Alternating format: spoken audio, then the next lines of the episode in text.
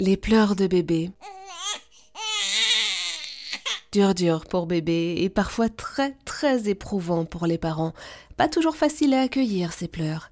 Pour en parler, pour nous conseiller, avec nous Katia Sabi, infirmière puricultrice que vous connaissez peut-être déjà sur Instagram ou par son blog sous le nom de Bulle de puricultrice. Bonjour Katia. Bonjour Eva. Expliquez-nous quand s'inquiéter face aux pleurs de bébé. Comment je peux savoir en tant que parent que ce pleur-là, hmm, il vaut mieux consulter un médecin, un pédiatre? Alors, tout d'abord, il faut que vous ayez en tête, chers parents, que votre enfant est unique et que vous êtes unique. Donc, rien n'est comparable aux familles. Ça, c'est important que vous l'ayez en tête.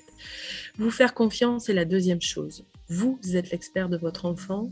Au fond de vous, vous savez quand votre bébé pleure que ce ne sont pas des pleurs habituels. Ça, c'est la deuxième chose.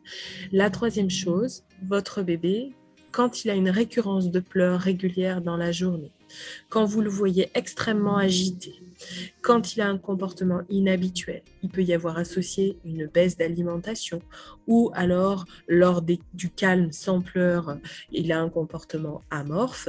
Ce sont des indicateurs pour vous dire aïe, quelque chose ne va pas, il faut que j'aille consulter ou mon médecin ou ma puricultrice ou la PMI de manière à ce qu'on puisse m'éclairer.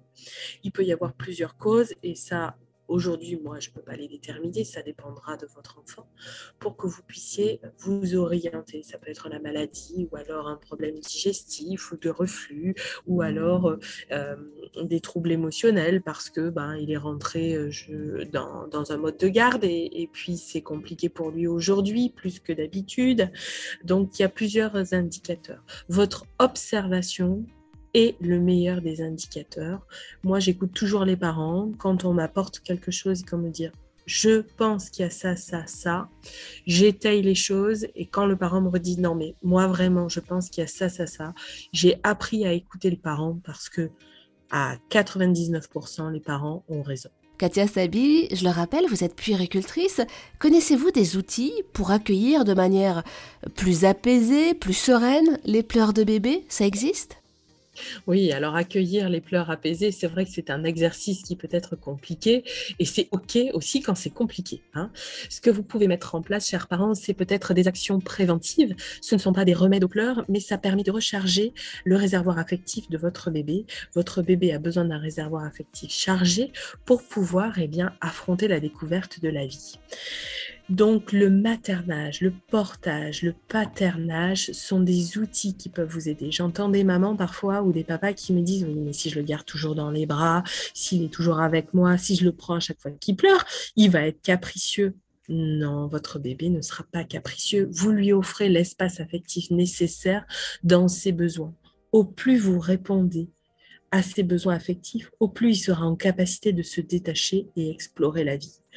La deuxième chose, ça serait peut-être l'outil d'observation et de pleine présence. C'est-à-dire que quand vous êtes avec votre bébé, vous êtes 100% avec lui et votre cerveau est 100% avec lui, votre attention. Vous n'êtes pas préoccupé par votre to-do list ou la cuisine à faire ou le téléphone qui sonne ou euh, euh, enfin, toutes les choses qui peuvent vous zapper euh, euh, de votre pleine présence. Vous êtes pleinement présent avec lui, vous allez l'observer, apprendre à reconnaître son dialogue corporel, ses signes et ses mimiques, et ça va vous permettre de gagner en expertise et de mieux répondre à ses besoins. Et votre bébé qui sera compris ajustera ses pleurs par rapport à votre comportement. Merci beaucoup Katia Sabi pour tous vos précieux conseils.